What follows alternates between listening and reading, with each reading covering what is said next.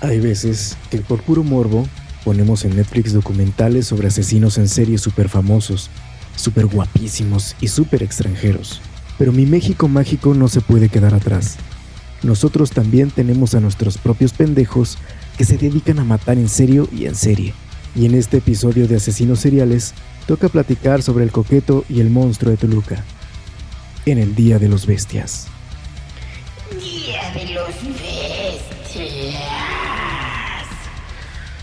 Muy buenas noches, tengan todos ustedes. Bienvenidos, buenas noches, tardes, mañanas, a la hora que estén escuchando todos Bestia Livers. Hoy comenzamos un episodio más de El Día de los Bestias, su podcast favorito, el único podcast que utiliza la tabla de Ouija para cortar las verduras. Amigo Ariel, ¿cómo estás? Muy bien, canal, buenas noches. Te saludo aquí muy cerquita de tu casa, por cierto, muy cerca del pueblo cuántico de Aguatlán. Yo me encuentro en Lomas, Lomas, Zompantle, un lugar frío, un lugar donde aunque el resto de Morelos estén, esté pues soleado, aquí está, está el clima bien chido, bien para el cafecito. Pero pues en este caso yo tengo una chelita, carnal, una, una, una caguama, ¿cómo ves? Muy bien, amigo, excelente elección para maridar este podcast tan bonito y coqueto. Que por cierto, ¿qué se me hace?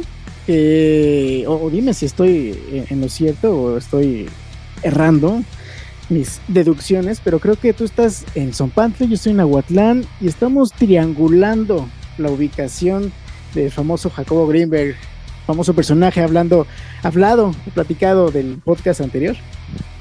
Sí, fíjate que fue, fue todo un hallazgo encontrar en el documental El secreto del doctor Greenberg, que tenía una casa aquí en esta zona, en Aguatlán. desgraciadamente no sabemos bien en cuál es el predio o qué, en qué unidad, porque hay muchas unidades ahí pequeñitas. Este, parece un terreno ahí en el documental, no sé si en aquellos años así se veía, porque hay que recordar que era monte, ¿no? Antes de que llegara Greenberg ahí, todo era monte.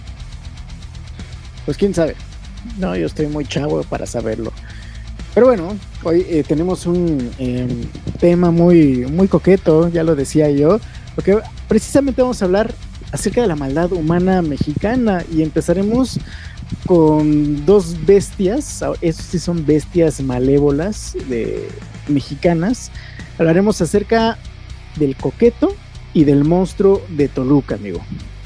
Es correcto, ¿eh? Ah, muchas veces pensamos cuando estamos viendo ahí eh, los trailers de Netflix o de cualquier plataforma de streaming, este, que Ted Bundy, que Albert Fish, que este Ramírez, el Night Stalker, que ahorita últimamente este, se acaba de estrenar, pues hay una legión impresionante de seguidores latinoamericanos, de asesinos seriales anglosajones y más específicamente estadounidenses. Pero nosotros, amigo, aquí en este país, como chingados no, tenemos también ese tipo de gente culera, malvada, traumada y que su hobby favorito es eh, convertir en objeto a otras personas, ¿no? Entonces el día de hoy... Y no estoy hablando de mi ex. no, no, no, no, no, no. Esos temas ya son para Fernanda Familiar, amigo. La doctora Polo debería de estar aquí como invitada. Así es. A ver si un día nos contesta un mensaje y a ver si quiere participar con nosotros. O Pati Navidad, por lo menos. Uy, no estaría poca madre Pati Navidad, amigo, hablar de toda la teoría conspiranoica que hay. Oye, yo quisiera mencionar que el día de hoy eh, es probable que se vuelva a integrar a las filas del Día de los Bestias un, personaje muy importante para nosotros, nuestro amigo Miguel. Está ahorita un poco ocupado, sin embargo prometió que era posible que se integrara a este episodio, entonces le mandamos un saludo y aquí lo estamos aguantando. Amigo. Así es, este podcast no sería lo mismo sin sus aportaciones tan, pues, tan únicas como él y tan profundas, ¿no? Porque ese, ese güey es el único, el único cabrón que ha confundido a Miguel Mateos con Leonardo Brizuela, carnal. y no se llama Leonardo, ese es Laureano. Hijo de la verga, ¿no?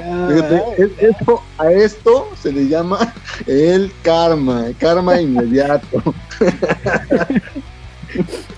Oye, pues ya, ya entrando en materia, esto del karma, eh, ¿crees que le llegue a estos güeyes como el coqueto? Porque eh, estábamos platicándolo el, otro día acerca de, este personaje, que parece que este güey fue malo, pero también tuvo mucha suerte, ¿no? Yo, mira, hay un dicho, hay un dicho que dice, o que mucha gente dice, y a veces me, lo he dicho yo también, me incluyo.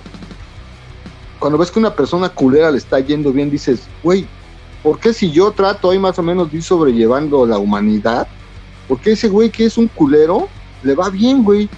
¿No? Entonces, en el caso del coqueto, que, que ya cuando desarrollemos toda su cronología y, y su, su background, este, pues no, o sea, incluso el gobierno federal, con dinero que salió de nuestros bolsillos, le pagó la reconstrucción de su columna, amigo. 300 mil varitos. Maldito perro del mal. Sí, sí, sí, ya, ya, ya le iremos diciendo a nuestros fieles escuchas del Día de los Bestias por qué le reconstruyeron la columna. Muy ¿no? bien. Este, vamos a llegar a ese, a ese tema. Yo quisiera que empecemos, carnal. Este, ya sabes que soy el aburrido del podcast, el, el- el que hace el trabajo sucio de alguna manera. Y sí quisiera que hablemos de este pedo de la maldad humana, que no es un tema específicamente de, del otro lado de- del charco o de Estados Unidos. Eh, la maldad humana la encontramos en donde sea, ¿no? Entonces sí quisiera saber, por ejemplo, para ti, qué significa maldad humana o qué es maldad humana. Pues mira, así, este, a grandes rasgos, yo creo que pues, la maldad humana es cuando tú conscientemente le haces un mal o un daño a otra persona o, o a ti mismo, algo que no te conviene, algo que, que, pues sí te lastima. Sí, y, y bueno, también a los animales, ¿no? O sea, hay gente que, y es una característica de, estos asesinos seriales que muchos maltratan animales, ¿no? Cuando en sus etapas eh, primarias, ¿no? Del desarrollo de su psicopatía, tiene este rasgo, ¿no? De maltratar a los animales. Digo, no todos eh, los malos maltratan animales. De hecho, es bien sabido que, por ejemplo, Hitler era amante de los animales, ¿no? Y, los protegía y hasta quiso hacer leyes que protegieran a la fauna y a los perritos y a los gatitos y a todo, pero pues era bien hijo de la chingada. Sí, sí es cierto. Y, bueno, sin ir más lejos, uno de nuestros personajes que analizaremos hoy, el, monstruo de, de Toluca, pues se hizo famoso a raíz de una llamada que presentaremos aquí el día de hoy, eh, preguntándole a su mamá por sus mascotas. Mira, imagínate. Ah, mamá, acabo de asesinar a alguien, eh, pero antes, ¿sí le diste croquetas a Panchito? Así, güey, así. Vamos a llegar a ese, a ese, a ese punto. Y sí es muy atinada tu observación acerca de la maldad. Yo voy a describir una definición de la psicología social que dice que la, la maldad humana se describe, se describe como el daño intencional, planeado y moralmente injustificado que se causa a otras personas, de tal modo que denigra, deshumaniza, daña, destruye o mata a personas inocentes. Aquí es como una explicación muy amplia de lo que es la maldad.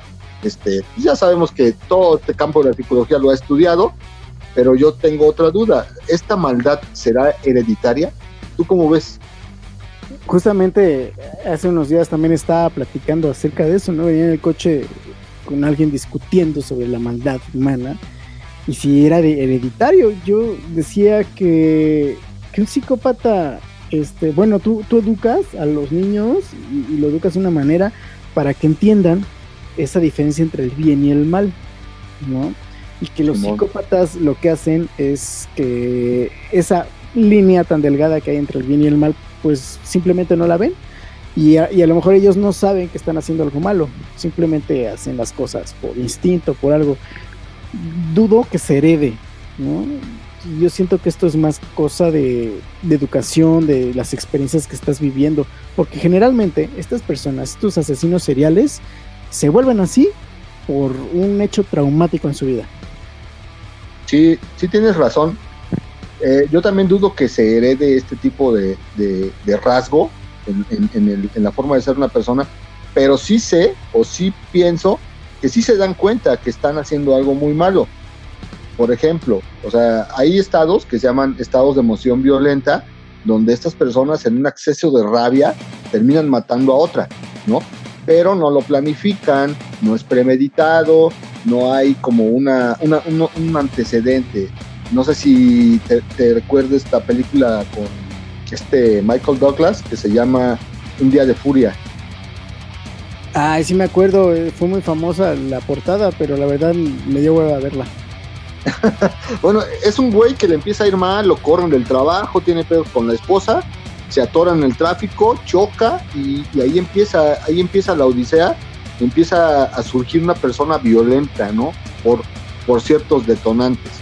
Pero bueno, hay muchas teorías distintas al respecto, ninguna clara, lo que, lo que estamos planteando ahorita que sí es la maldad hereditaria.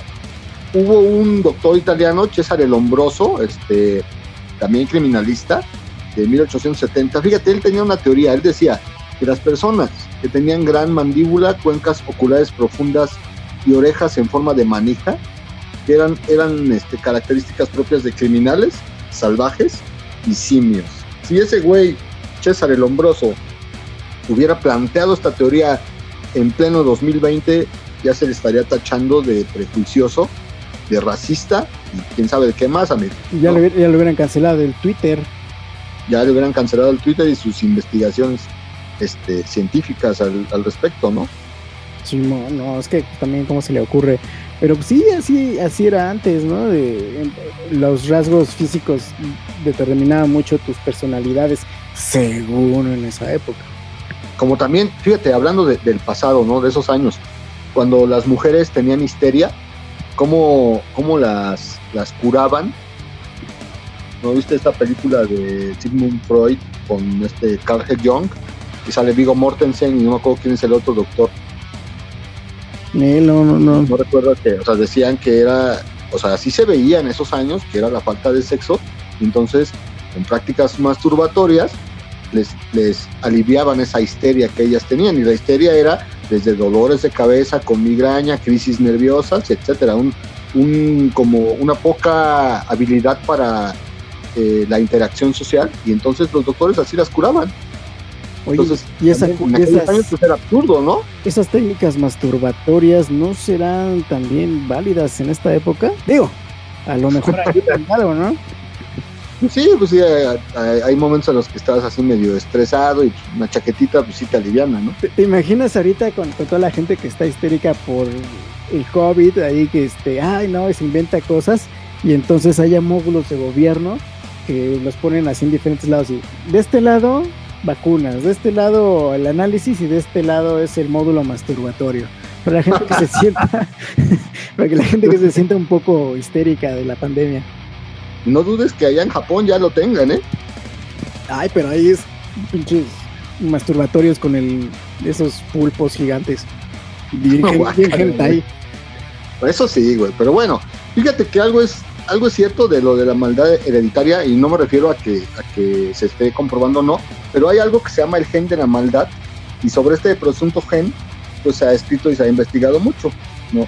La pregunta básica es, ¿los psicópatas tienen una composición genética especial que los hace o que determina su enfermedad o, o qué es lo que pasa? Entonces, eh, yo leí por ahí que hubo un estudio de de un de que el cromosoma X fabrica un factor que se denomina MAO-A. A través de este factor se estudió una familia holandesa en la que había 40 miembros. Todos estos 40 cabrones habían tenido antecedentes criminales y todos ellos tenían este factor MAO-A. O sea, es como que dices, verga, todos lo comparten, no eran asesinos, pero eran criminales, güey. Entonces, por eso hay un debate, ¿no? Acerca de esto que se llama el gen de la maldad. Pues qué mahomada. Oye, Sí, güey, tiene un nombre cagado, aparte. no, imagínate, es que si se prueba que es un gen la- lo que provoca la maldad, entonces ya no habría delitos, sino ser- ya no habría delincuentes, sino serían eh, Inimputable. in- ajá, ¿por qué? Porque están enfermos, que es como un este una discapacidad, ¿no? Exactamente, y se tendrían que internar y recibir un tratamiento psiquiátrico, pero ya no, al- tal vez alcanzar una rehabilitación, pero en cuestión de salud, ¿no? Sí, no, está raro eso.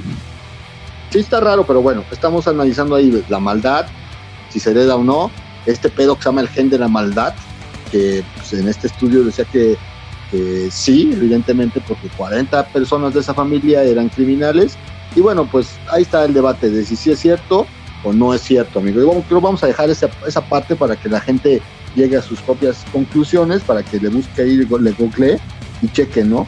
Yo Ya- quiero hablar ahora. Y que aprovechen, que aprovechen cuando vayan a hacer sus estudios genéticos de paternidad ahorita, que hay mucha gente así.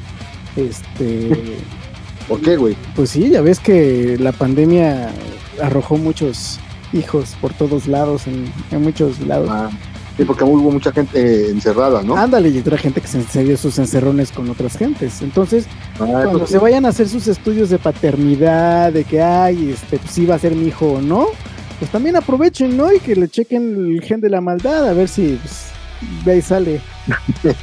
Eso, eso sí tendría mucho sentido. Vamos ahora a pasar a algo que tiene que ver con la maldad, que es la crueldad humana. Yo no sé si sean sinónimos, crueldad humana, maldad humana, pero estuvo bien cagado porque cuando escogimos el tema, este, yo no me acordaba que tenía por ahí un libro de un neuro, neuropsiquiatra que se llama Simón Baron Cohen, es, ese es su nombre. Eh, su libro se llama La ciencia de la maldad. ¿Será, Y ahí- ¿será familiar de Sasha Baron Cohen? Es lo que yo pensé, güey. Yo dije, es el Borat. Es el Borat y anda escribiendo. Che, de- ves, Borat es, es muy buen actor, güey. ¿eh? sí, güey, directamente desde Kazajistán.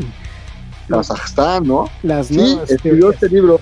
Escribió este libro que, que empieza a estudiar la crueldad humana. Me, me gustó mucho que da ejemplos, pero él dice, para entender la maldad, vamos a sustituir ese, ese concepto de maldad por otro que se llama erosión de la empatía. La erosión de la empatía es cuando tú conviertes a otra persona que es una persona subjetiva, es una persona independiente, que tiene pensamientos y sentimientos, tú la transformas en un objeto, le quitas todo lo humano.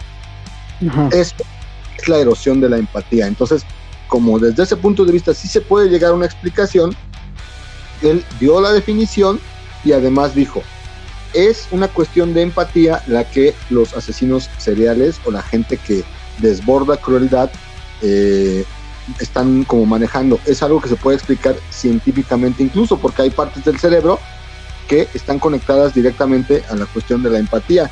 Y él pues pone ahí varios ejemplos, ¿no? El ejemplo clásico, y tú mencionabas a Hitler hace ratito, de erosión de la empatía eran los nazis. Ahí un chingo de gente culera, el doctor Mengele, el famoso ángel de la muerte, este, ¿quién más? Eichmann y el mismísimo Hitler, ¿no? Entre tantos que hicieron y deshicieron del pueblo judío, amigo.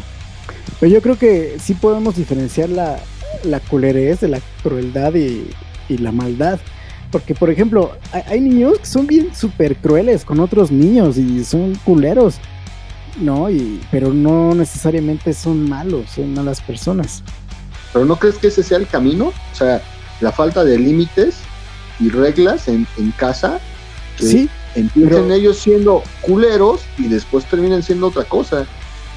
pues sí, pero o sea, pon, pon- pon tú que ese sea el camino, pero no siempre terminan así. Ah, claro que no. No, no, no. A veces nada más terminan siendo Bryans, ¿no? O médicos. Oh, bueno, también, güey. Pero bueno, este, este, es- este pariente de Borat, Simon Baron Cohen, este, también planteaba otro ejemplo de erosión de la empatía, sustituyendo el pedo de la maldad. Y él decía, hubo un güey en África que estaba en un mini super esperando que una mujer terminara de pagar para ir y cortarle el dedo, cortarle un dedo donde tenía un anillo de compromiso que era caro, güey. Entonces va y le corta el dedo, güey.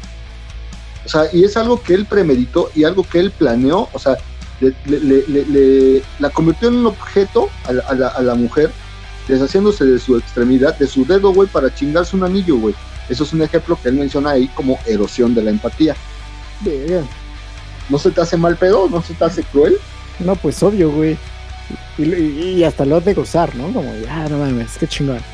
Sí me Sí, salió. bueno, hay algunos, porque dicen ahí que pues, no tienen culpa, güey, ¿no? Pero bueno, este es, este, hay otros tantos ejemplos de erosión de la empatía. Hay muchos en donde, pues evidentemente el sujeto tiene algún problema ahí. Dice este libro de, Borat, eh, neuropsiquiatra, que este, tenemos en el cerebro di- distintas partes que reaccionan ante la empatía en mayor o menor grado y que, ¿cómo te diré? est- estas partes del cerebro se llaman circuito de la empatía. Cuando alguna te falla es cuando tú pierdes cierto grado de empatía. Todos tenemos mayor o menor grado de, es- de esta empatía, ¿no? Hay quien ve películas de terror, güey, y sí, verdaderamente se pone en los zapatos de los personajes y tú dices, no mames, güey, es una película, ¿no? Y no, güey, no puedo, hasta se tapan los ojos, güey. Güey, Ya estás criticando, güey. fíjate que mi hija este, le encantan las. Tiene siete años y le encanta ver películas de terror. Así, güey. No, no le gustan tanto los muñequitos, ni nada, le gustan los de terror. Y entonces, eh, eh, una vez me preguntó por qué me gustarán tanto. Y yo le dije, fíjate que cuando tú estás chiquita, pues bebé, pues tú no te querías dormir en las noches, como cualquier bebé, güey, llorabas y todo. Entonces, lo que hacía yo era, me la bajaba a la sala, prendía la tele, y como yo tampoco me tenía que dormir por cuidar a la bebé, yo me ponía películas de terror para pues estar como pues despierto, ¿no? Eh, toda la noche. Y lloraba, lloraba y cuando yo ponía las películas de terror, de repente dejaba de llorar y se quedaba viendo muy atenta al, a la tele, viendo monstruos, vi- viendo pues, sangre, ¿no? Y des- desmembrados y todo. Y, la verdad, pues no- uno no piensa que eso le puede marcar, ¿no? De, de por vida.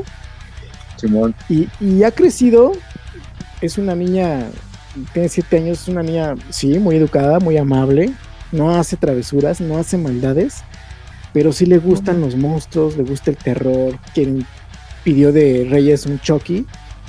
Este, la otra vez me dijo, Cinema, Cinema Amigurumi, amigo. sí, Cinema Amigurumi, patrocinador oficial de este patrocinador oficial de podcast. Día de los Bestias.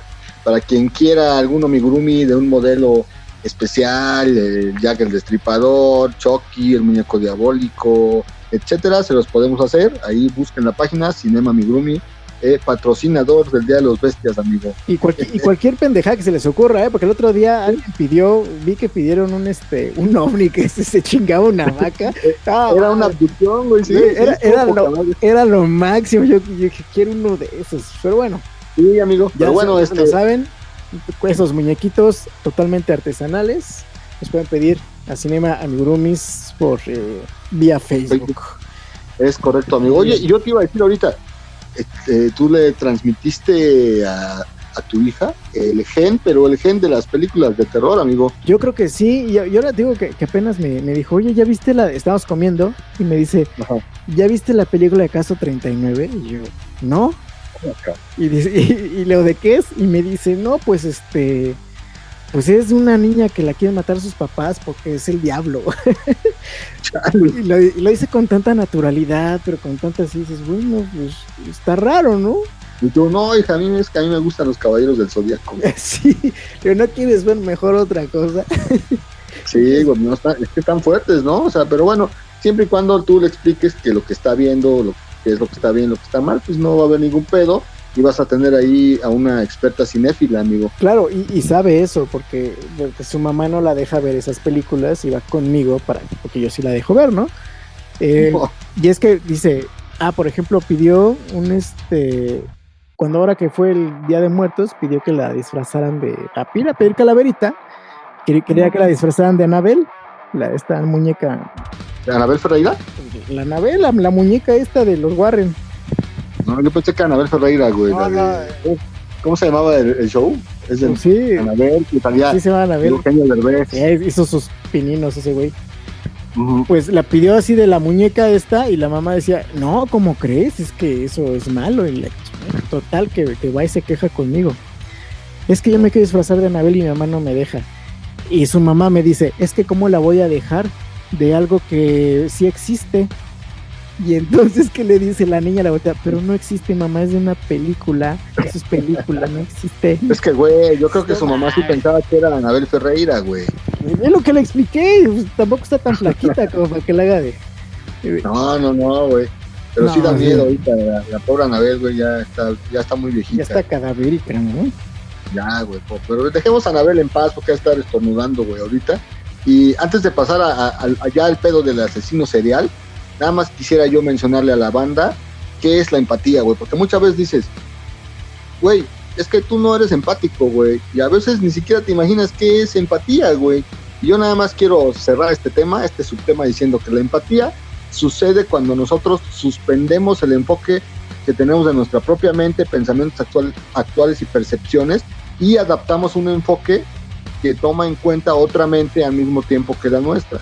Solamente es ponerse en los zapatos de otra persona y ver si lo que estamos diciendo o lo que estamos haciendo lo está lastimando. Solamente para que toda la banda que nos está escuchando sepa que aquí en el Día de los Bestias somos bien empáticos, amigos. Bien empáticos y bien simpáticos con nuestros comentarios. Rima, ¿cómo se dice? ¿Cómo era el meme de- del babo, güey? Fabricando rimas. No sé. Ah, trafic- aquí tengo mi chicha, ¿no? Ay, Este, traficando rimas, experta en memología, no, le, no le digas. toda la cuestión del viralismo, sí. Eh, ahora sí que es una baña de chícharos. sí. Ah, no, ah, no, ese, bueno, es, ese ¿cómo se llama? no es baña de chícharos, es que vaina. Es vaina. Simón. Ah, bueno, Bueno, se parece. Vamos, vamos a pasar, amigo, ahora sí a- al pedo del asesino serial. Y yo quisiera empezar este tema con una recomendación para, para ya quemarme una de mis recomendaciones del día de hoy. Hay una serie Ah, ok. dirigida por David Fincher, pinche cineasta de mis preferidos, que dirigió nada más ni nada menos que El Club de la Pelea, o este, bueno, otras tantas películas. Y él creó una serie para Netflix que se llama Mindhunter, que habla de dos policías que se van a entrevistar con diversos asesinos seriales. Este, es como, digamos, cómo empezó a surgir todo este estudio en relación a los asesinos seriales, cómo surgió la denominación hacia ellos y sus características. Y todos estos personajes, bueno, estos dos detectives estaban basados en un agente policíaco del FBI que se llamaba Robert Ressler en los años 70. Eh, pero bueno, el término de, inspector o de, de serial killer, más bien, se lo acuñan a un inspector policial alemán de 1930 que se llamó Ernst Genat. ¿Que era como Genaro o qué? me imagino, güey, pero Ernst Genat, él ya lo había acuñado, ¿no? Ya después, este agente que les menciono, Robert Ressler, el cual se basaron en su libro de los asesinos seriales para crear Mindhunter, es un pinche pedazo de serie, ¿eh? brutal. A mucha gente le puede parecer lenta, pero eh, no, no, no, es una maravilla, con todo el sello de David Lynch, digo de David Fincher, perdón, este, y bueno, este güey daba clases en el extranjero, clases este, acerca de asesinos seriales, y dice que el término surgió cuando él veía los, los seriales de aventura en la tele, cuando era niño, y al final de cada capítulo se creaba un gran suspenso que dejaba al espectador en vilo y con la necesidad de volver a ver la serie la semana siguiente. Entonces, pues este autor asemeja esta situación a la insatisfacción que queda en los ase- asesinos seriales cuando descubren que el crimen no ha sido tan perfecto como habían vivido en sus fantasías y tienen que volverlo a hacer. Entonces, así es como nace el término de asesino serial, amigo. Es como, ay.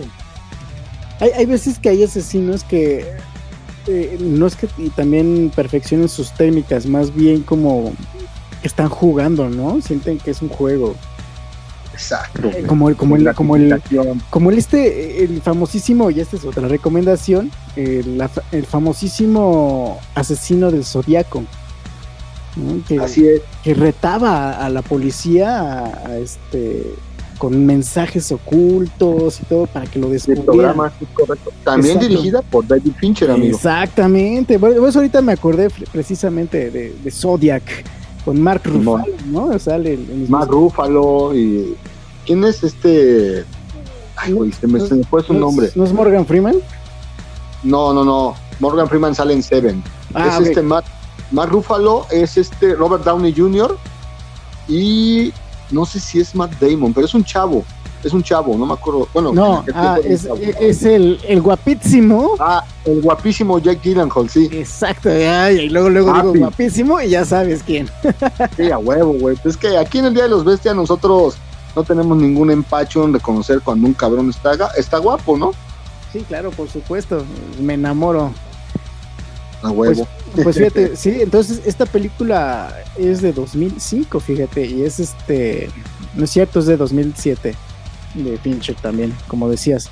Y sí, eh, También no tenemos ningún empacho en estarla cagando, ¿eh? ah, no, la podemos cagar todo el podcast, y, pero eso sí, nos aseguramos después de corregir nuestros errores. No estamos Es tan correcto, dañaditos.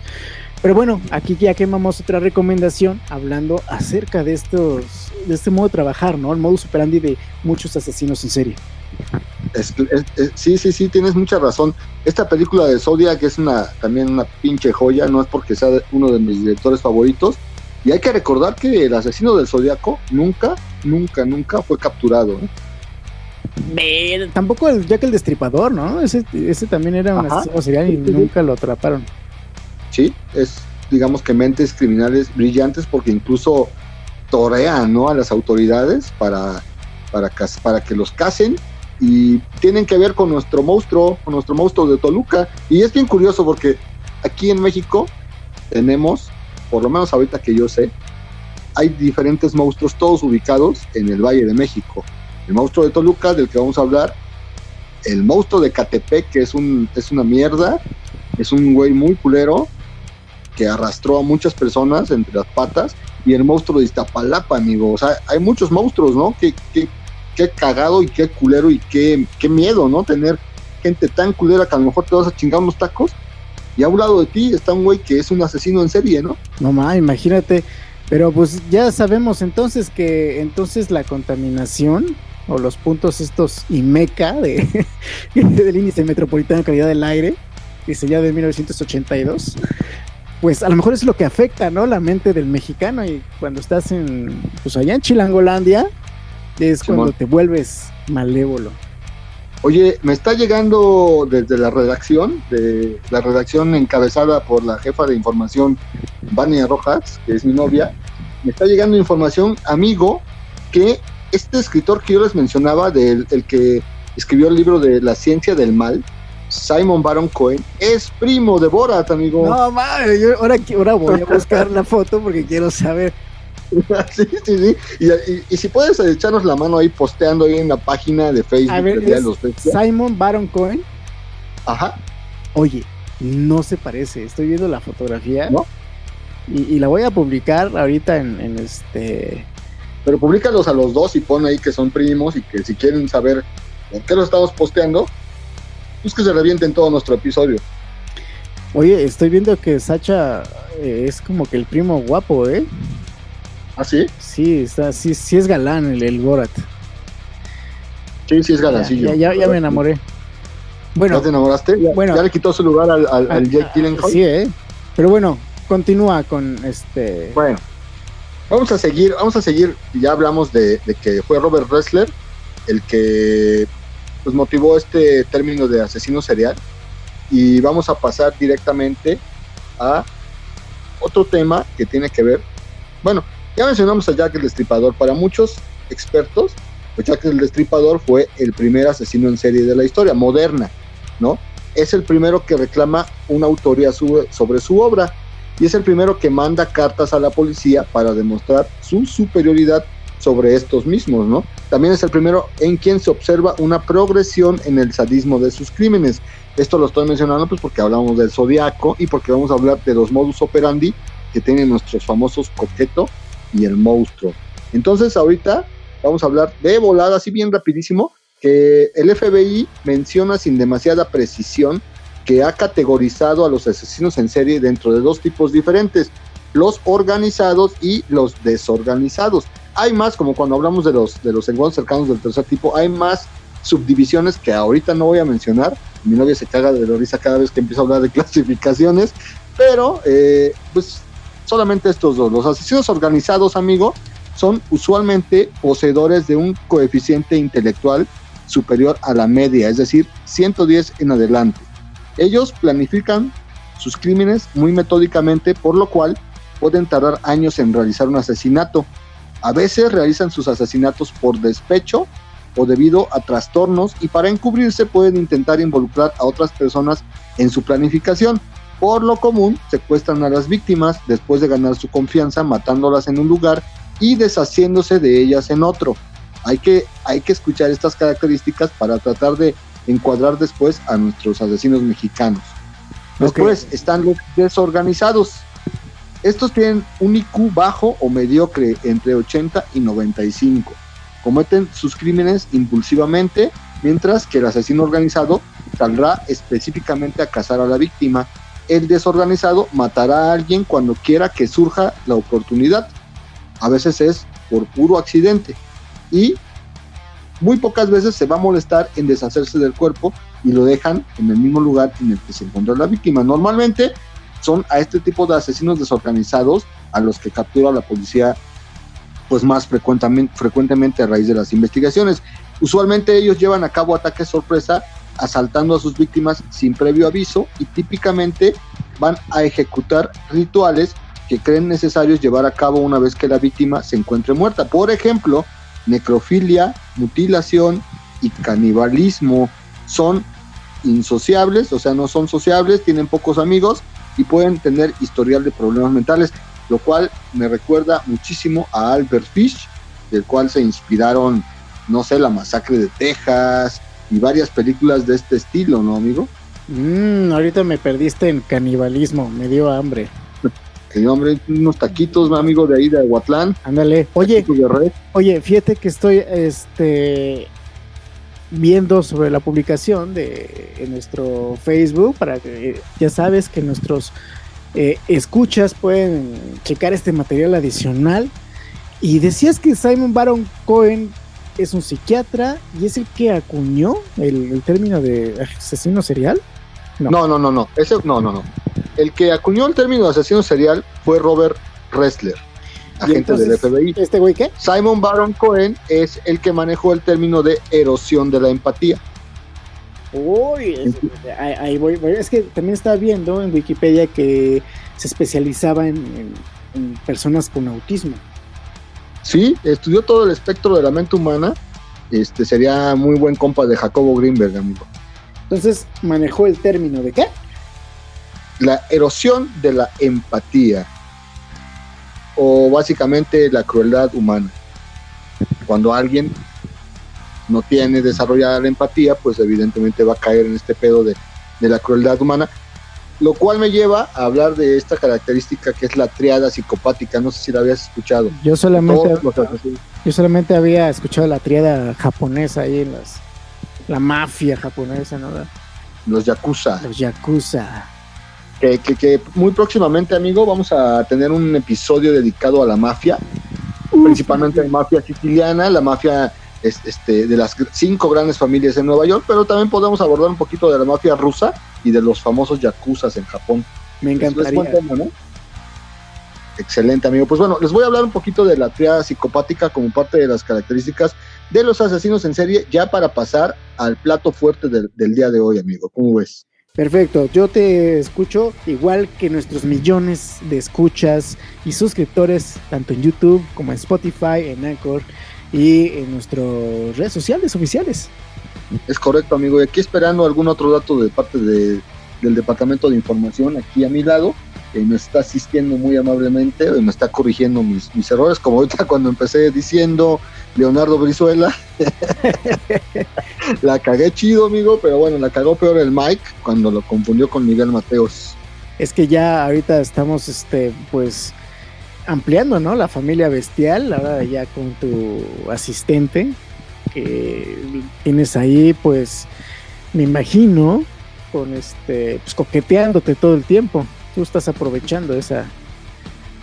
Pues sí, un poquito de, un, un, poquito hay de eso, un poquito hay de eso, pero es una, una persona muy estudiosa, muy responsable, y entonces se la ha pasado buscando información a Toda una profesional. Toda una profesional, sí, amigo. Entonces, la triada psicopática son son tres rasgos que comparten la mayoría de los asesinos en serie. Está compuesta por tres aspectos que suelen ser los que los crean a ellos mismos, ¿no? Estas variables son la eneuresis, la piromanía y el maltrato animal, que ya mencionábamos hace ratito. El mismo perfilador criminal, Robert Ressler, iba a tener en cuenta estas variables en sus entrevistas con homicidas. Bueno, ya sabemos que la crueldad hacia los animales normalmente se le denomina zoosadismo. Muchos niños pueden tener comportamientos crueles con los animales, como por ejemplo cortarle las patas a las arañas. Pero los futuros asesinos en serie con frecuencia matan animales más grandes como perros y gatos y comúnmente para su propio deleite, más aún de solo impresionar a sus amigos. Ahora, la enure, no sé si es eneuresis o enuresis. más allá de la edad en que los niños normalmente superan este comportamiento que es un trastorno del sueño caracterizado por la incontinencia urinaria en el sueño a edades tempranas, es decir, se orinan en la cama, amigo. Pero muchos asesinos en serie, eh, y no sé, no sé si hable a lo, a lo güey, pero creo que uno de nuestros asesinos en serie, eh, que se llama Goyo Cárdenas, tenía este problema de neuresis, que se hacía del baño hasta ya edades ya después de la adolescencia, amigo.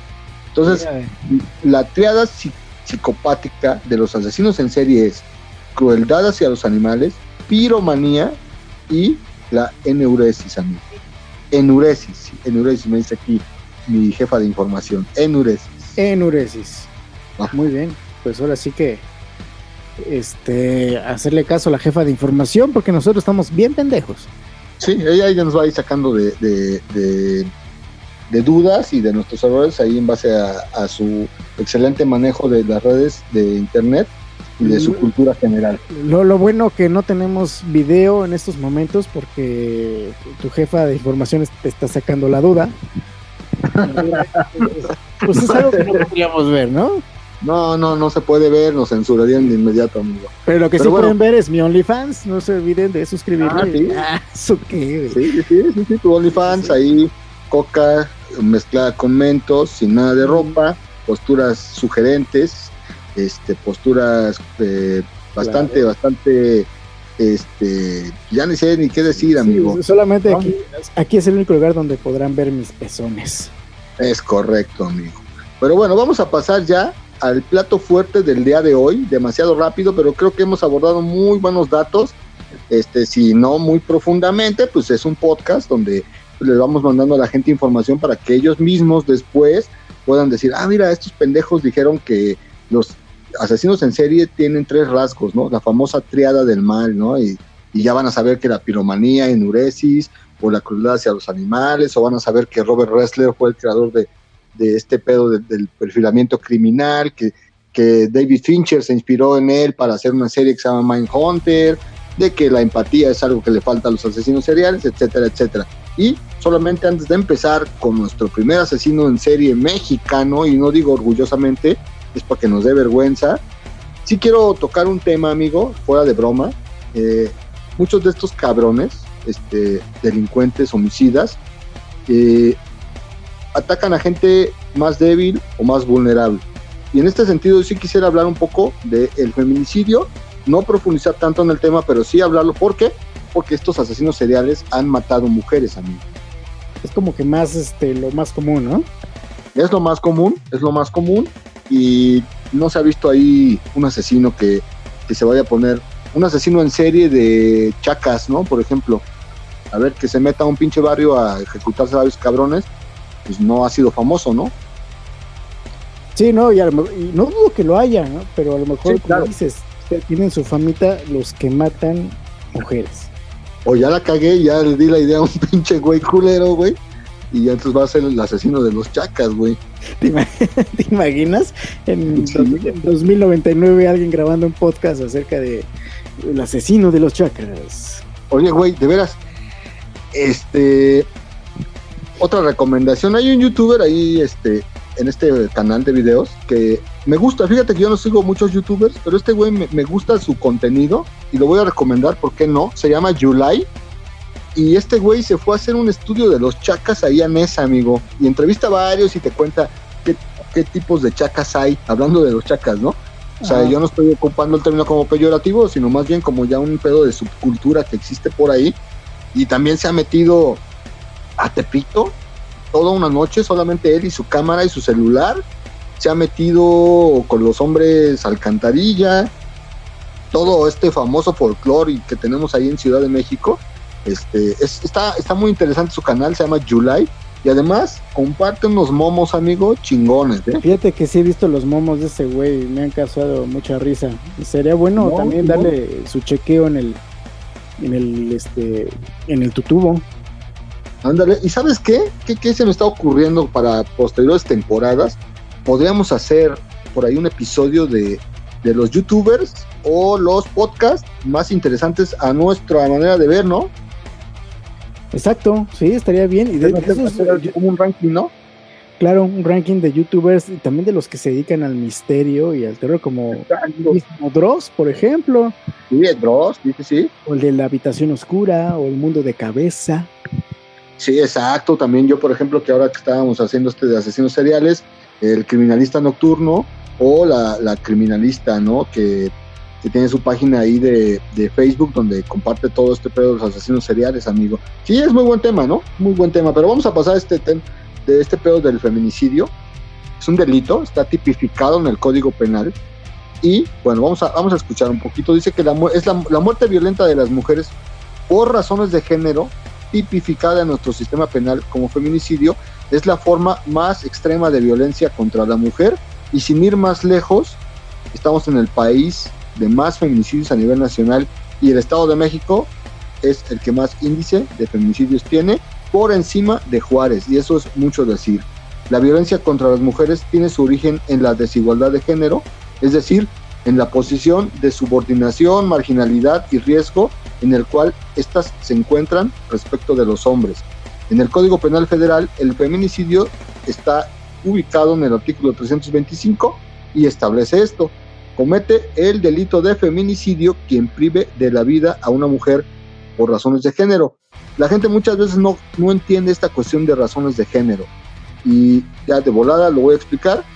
Se considera que existen razones de género cuando en el homicidio, cuando se da el homicidio de una mujer, la víctima presente signos de violencia sexual de cualquier tipo, a la víctima se le hayan infligido lesiones o mutilaciones infamantes o degradantes previas o posteriores a la privación de la vida o actos de necrofilia. Existan antecedentes o datos de cualquier tipo de violencia en el ámbito familiar porque también se da entre esposos o padres con hijas. Laboral o escolar de gente que acosa a las mujeres o que el sujeto activo haya tenido una relación comercial con la víctima. También que haya existido obviamente una, una relación entre el activo y la víctima de una, una relación sentimental o de confianza. Que existan datos que establezcan que antes hubo amenazas, antes de, de esto que haya habido acoso o lesiones, que la víctima haya sido incomunicada cualquiera que sea el tiempo previo a la privación de la vida y lo más eh, triste es que muchos de estos criminales lo que hacen es, exponer o exhibir el cuerpo de la víctima en un lugar público. Todos estos, eh, estos eh, elementos son los que hacen que uno ubique al feminicidio por una cuestión de razón de género, amigo. ¿Y por qué lo menciono? Para hacer contexto de lo que vamos a hablar ahora, que son dos asesinos seriales mexicanos, que uno de ellos era en específico asesino serial de mujeres. A ver, cuéntame. Vamos a inaugurar el día de hoy el primer asesino serial, amigo, el famoso Coqueto. No sé si, no sé si a, la gente le suene, pero fue muy famoso. Fue famoso también por su, su ruta, ¿no? Era un rutero y en la ruta ya ven que luego tienen un, este, sus stickers identificativos. El, el, de él, su camioncito decía el coqueto. Es correcto, amigo. Decía el coqueto, aunque tenía la pinche cara de ojete, pero pues bueno, es, así se le empezó a conocer porque su ruta así decía el coqueto. Por lo menos cometió siete violaciones, seis homicidios y un intento de homicidio, evidentemente todos en agravio de mujeres, y ahora enfrenta o tiene una condena de 301 años de prisión. Eh, en, su, en su rostro no hay arrepentimiento o culpa. Él se llama César Armando Librado de Gorreta, tenía 30 años, ahorita ya tiene los 40, vivía en el municipio de Tultitlán con su esposa y dos hijos, trabajaba como chofer de la ruta 2 del transporte público manejando microbús y este microbús lo ocupaba para cometer sus crímenes, amigo. No manches, o sea, y, su modo superandi, por lo que se dice y arrojan las investigaciones, era bastante sencillo, ¿no? Yo creo que pues, ahora sí que a prueba de pendejos. Sí, sí, sí, o sea, en realidad eh, en cada uno de los hechos se elegía a una de las mujeres que abordaban su microbús con matrícula 712 TL066. Este, arreglaba las situaciones de tal forma que se quedaba solo con una de ellas, la golpeaba, la abusaba sexualmente, posteriormente la asfixiaba y tiraba los cuerpos en parajes desconocidos de los municipios de Naucalpan, Tlanepantla y Izcalli y se llevaba consigo las pertenencias de las víctimas para hacerle regalos a su esposa. No mames, imagínate que llegaras así, tu güey. Oye, te traje este regalo. Ay, este anillo, pero no me queda. Ay, no sé. O no, porque no creo que este güey les haya, le haya hecho a la esposa. Ay, pues se lo chingué a alguien o, maté a alguien para dártelo. Simón, sí, sí, muchas de las cosas también las llevaba a empeñar. Ahí en, en- en- hay unas entrevistas eh, que pueden encontrar en este canal de videos en YouTube, este, donde este güey habla que dice, pues no, y me llevaba sus cosas y luego las empeñaba o se las regalaba a mi esposa. Lo cual nos lleva a este pedo que hacen los asesinos seriales de recrear sus delitos, sus fantasías que tienen al momento de someter a las personas que someten. eh, a través de, de estos trofeos que ellos se llevan, porque así se les denomina premios o trofeos, y que reviven la situación o se sienten poderosos regalando estos trofeos a alguien cercano, en este caso este güey a su esposa, ¿no? Porque decía, vuelvo a repetir el delito que hice, me vuelvo a llenar de satisfacción al ver a mi esposa con el celular de otra persona que yo maté, lo cual está bastante retorcido, ¿no?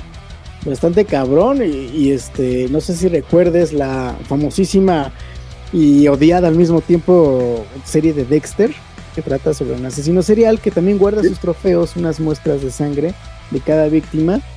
Sí. Pues la televisión santa nos ha enseñado que eso es una muy mala idea. Niños, no lo hagan en casa. Sí, no, además, es- bueno, estamos hablando de que Dexter lo ocupaba como, para él era un trofeo, para él era haber, haber, haber deshecho al mundo de una, de una porquería, ¿no? Porque pues él, hay que recordar que Dexter era un asesino serial de asesinos, ¿no? Sí, él sí mataba chacas. Y él sí mataba culeros, ¿no?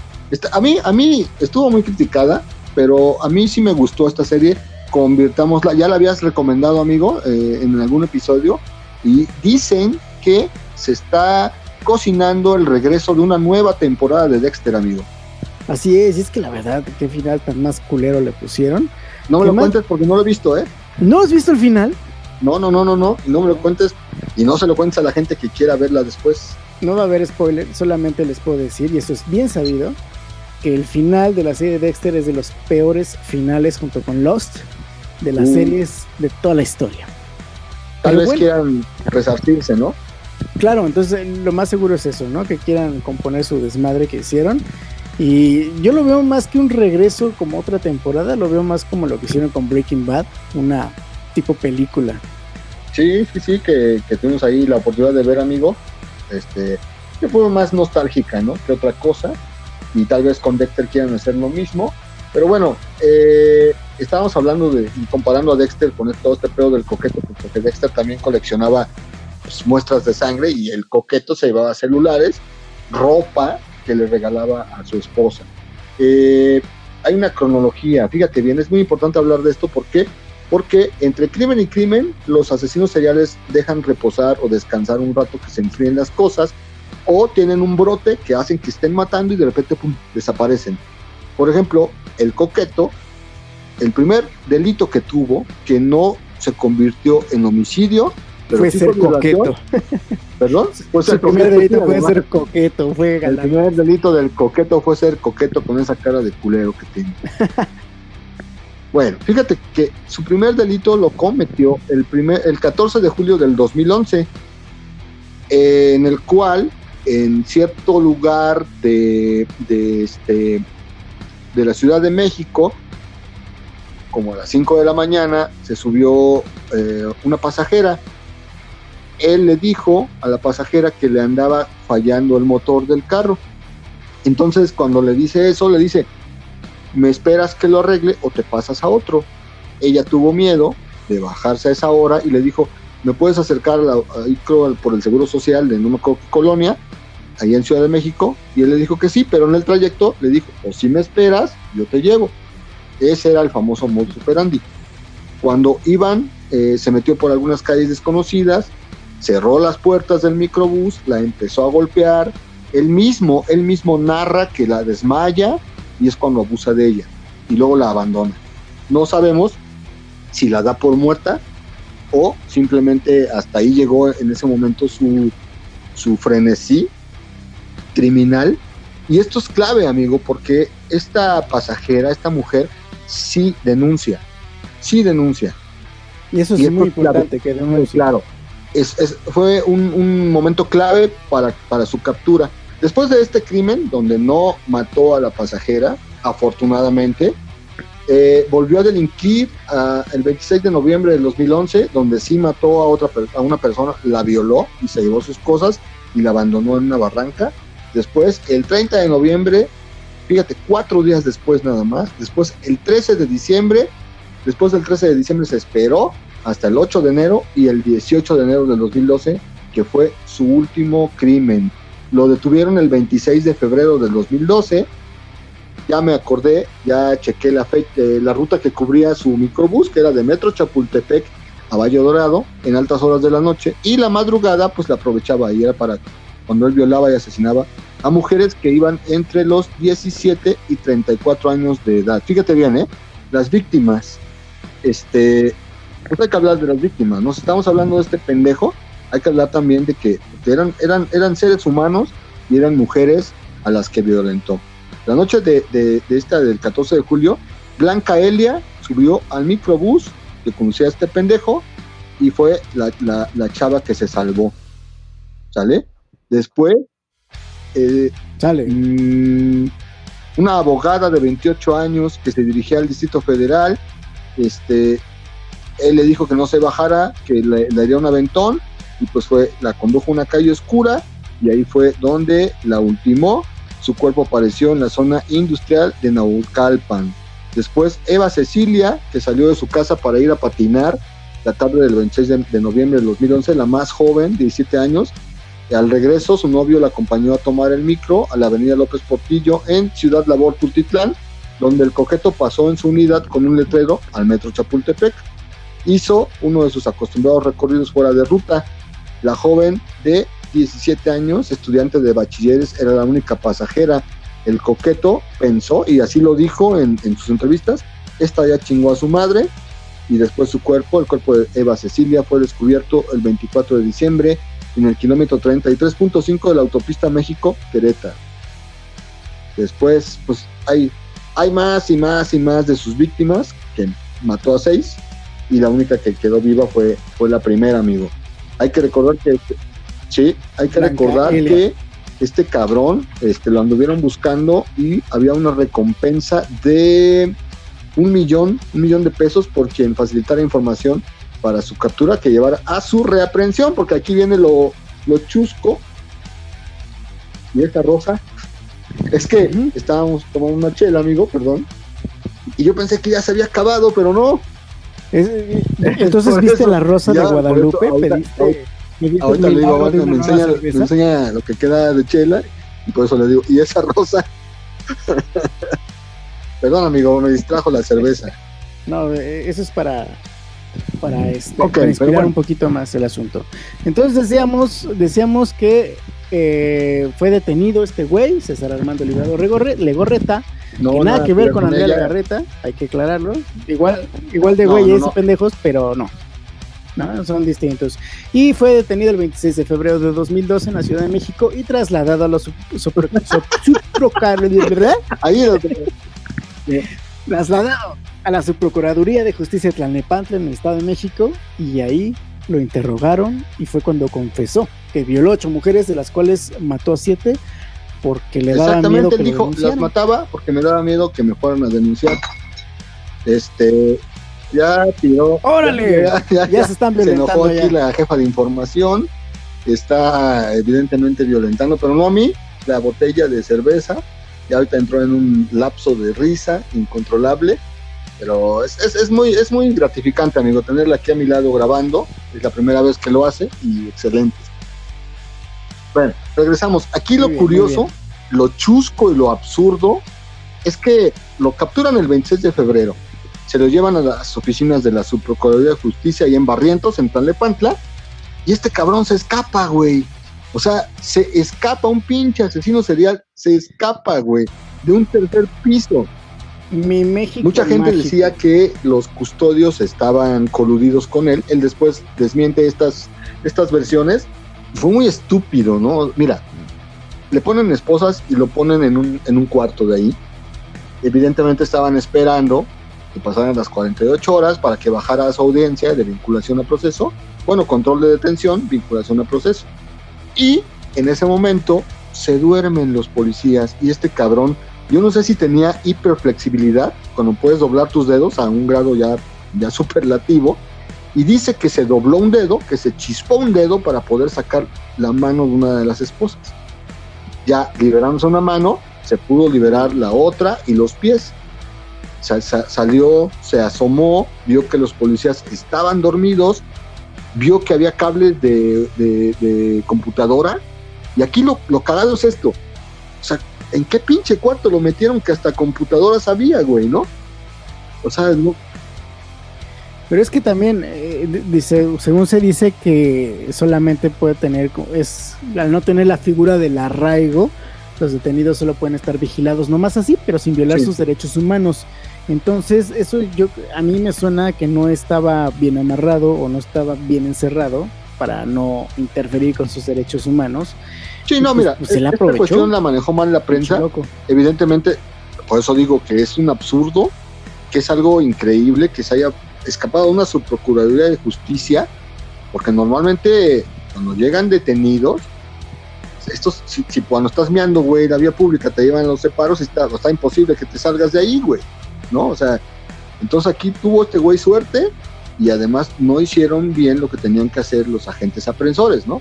Entonces, este güey amarró los cables, uno se lo amarró a la cintura y el otro lo amarró de ahí, los unió, cablecitos de computadora, se asomó, vio y palabras de él, vi que estaba muy alto y cuando ya estaba bajando me arrepentí, pero se rompió el cable. Y cayó parado, güey, como gato, el puto, güey. Y cuando quedó parado, se, chingó la columna, güey, se fracturó un pie. Entonces quedó tirado, ya no podía caminar. ya no podía caminar, güey. Y entonces dice, ¿sabes a quién me recordó? a Ted Bundy, güey. Ted Bundy también se escapó. Por una ventana, güey. Y Ted Bundy también se lastimó una pata y nadie lo encontró, güey. Y también estaba guapísimo el cabrón. Ted Bundy sí estaba galán, güey, pero también era un hijo de la chingada, ¿no? Pero bueno, el coqueto no, fíjate. Este es nuestro, este coqueto es nuestro Ted Bundy mexicano. Es el Ted Bundy mexicano, Simón. Pero bueno, este güey, el coqueto, como pudo, llegó a la avenida arrastrándose porque ya no podía caminar, güey levantó la mano, y aquí lo chistoso es esto, ¿cuántas veces te asaltan en la calle? O hay un problema ahí grave y no, no, no, te ayudan, güey. Pero este cabrón tuvo la suerte de que se orillara un carro, le dijeran que le iban a hablar a la patrulla y le dijo, no, no, no, mejor llévenme a mi casa. Este güey odiaba a su padre, odiaba a su madre, se expresa muy mal de su familia, como todos los asesinos seriales donde decían que lo maltrataban. Probablemente tuvo algún abuso sexual por ahí y entonces odiaba a la familia. Pero cuando pidió que lo llevaran a una casa, lo pidió que lo llevaran a casa de su papá, con el cual no tenía contactos. Y entonces ya lo llevaron a casa de su papá. El papá también vio qué pedo, dijo, ¿qué te pasó, güey? Se confesó el coqueto, le dijo lo que había hecho. El papá tomó la decisión de llevarlo con un tío a otro domicilio. Y ahí en la casa del tío lo acostaron en un colchón. Y ahí fue donde lo capturan, donde lo vuelven a, o lo reaprenden, ¿no? Se lo llevan detenido, eh, y fue eh, el 12 de diciembre del 2012 cuando fue declarado culpable y sentenciado a 240 años de prisión por el homicidio y violación de estas seis mujeres. Es el primer caso en el que la condena es vitalicia, es decir, ya para toda la vida, lo cual no es lo mismo que cadena perpetua.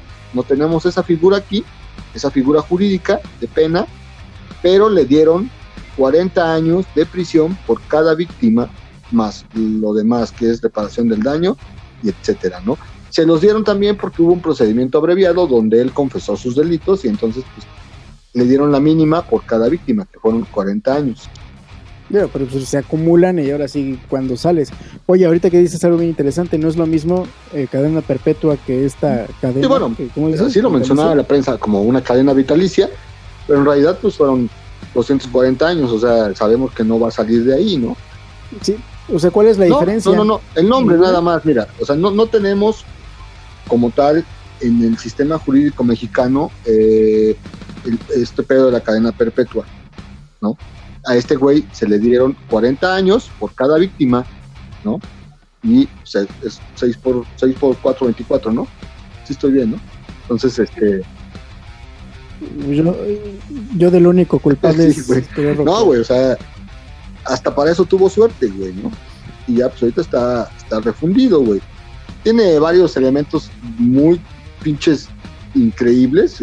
Los policías dormidos, cómo se descuelga, cómo se, cómo se escapa, este, los cables, güey, para bajar por la ventana, este, sus famosas frases, las lesiones que tuvo que pagamos del erario mexicano, güey, que tuvo eh, fractura, de, fractura de, columna, se pagaron 300 mil pesos, güey.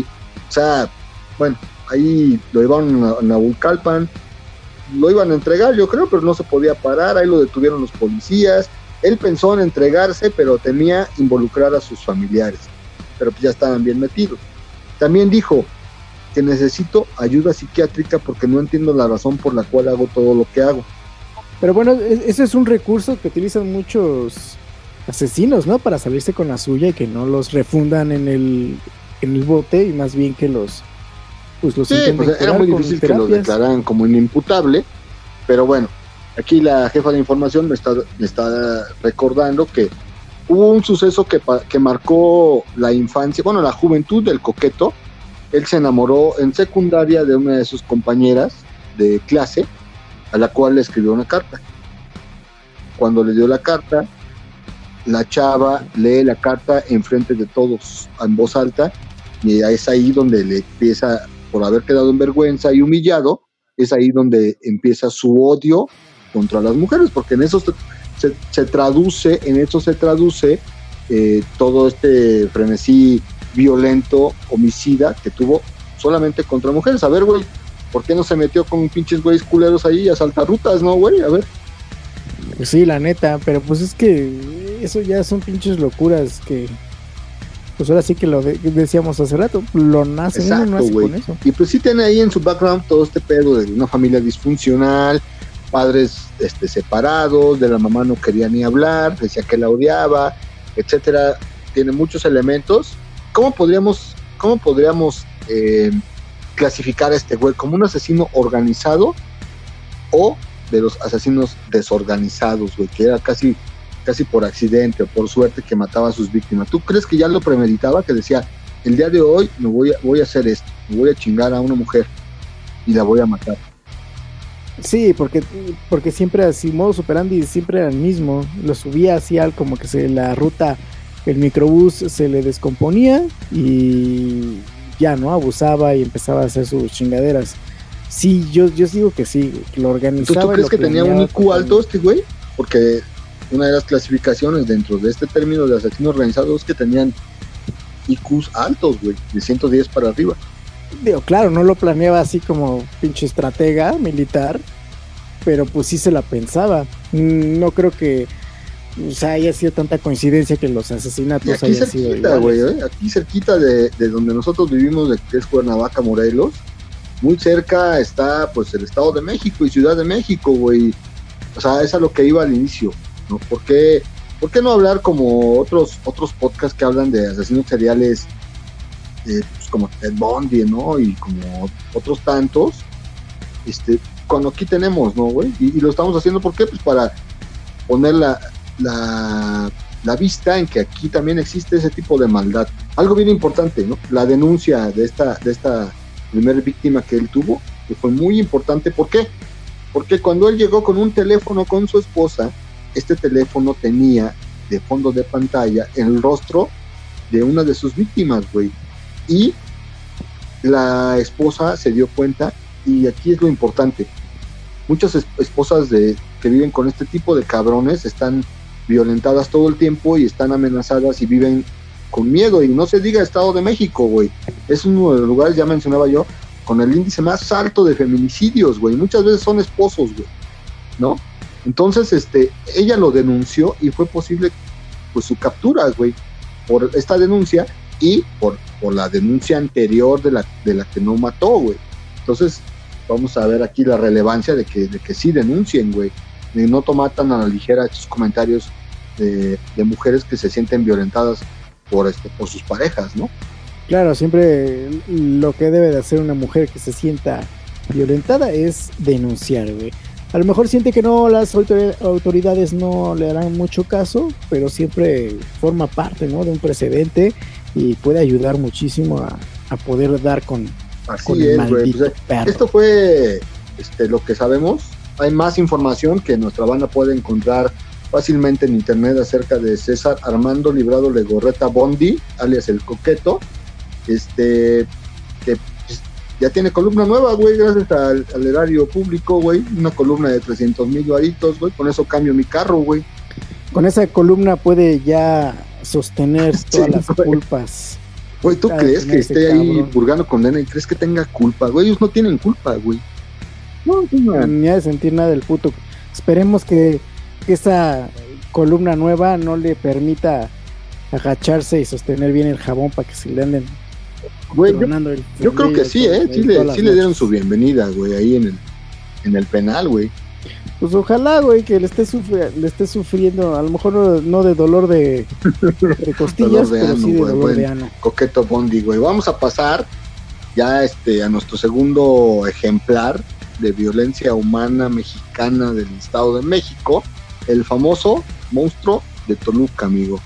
Uf, y este monstruo no es de colmillos sobresalientes, No. ni poderes psíquicos, No, no, no. ni mucho menos. No sé si quieras eh, empezarle tú ahí con datos de este güey. Bueno, este güey se llamaba adelante. Oscar García Guzmán, se llama pues Oscar García Guzmán, nació en 1990 y pues su apodo era el monstruo de Toluca. Él, este, ya mencionamos, ¿no? En México, país donde el asesinato de mujeres lle- llega a cifras de emergencia nacional, hubo una activista llamada Verónica Villalbazo, Villalbazo, ajá, este, con el seudónimo de Frida Guerrera. Su colaboración para detener al conocido monstruo de Toluca resultó clave para que al menos este cabrón dejara de matar mujeres y de violentarlas, violarlas y torturarlas, güey.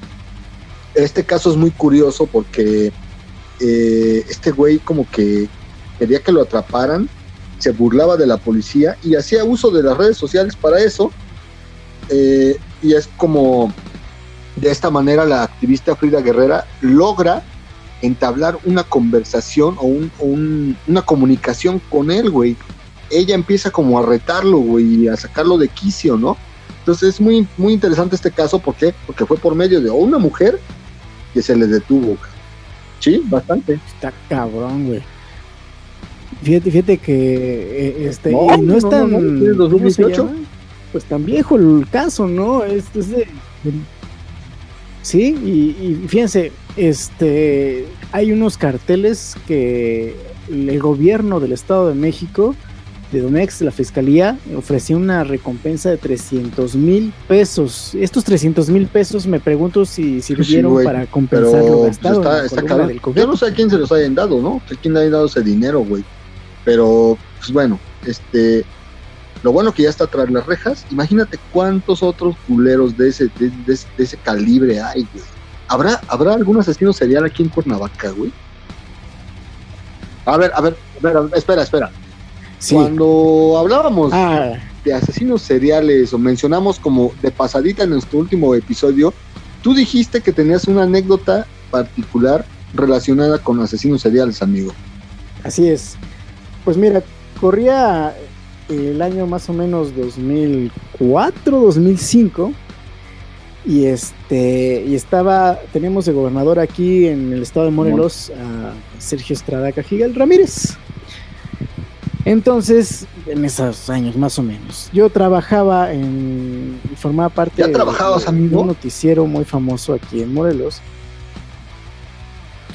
Yo tengo, no se me ven, pero tengo 20 Excelente, años. pero yo apenas iba en la secundaria, güey, por eso me, me Ay, no más esa información.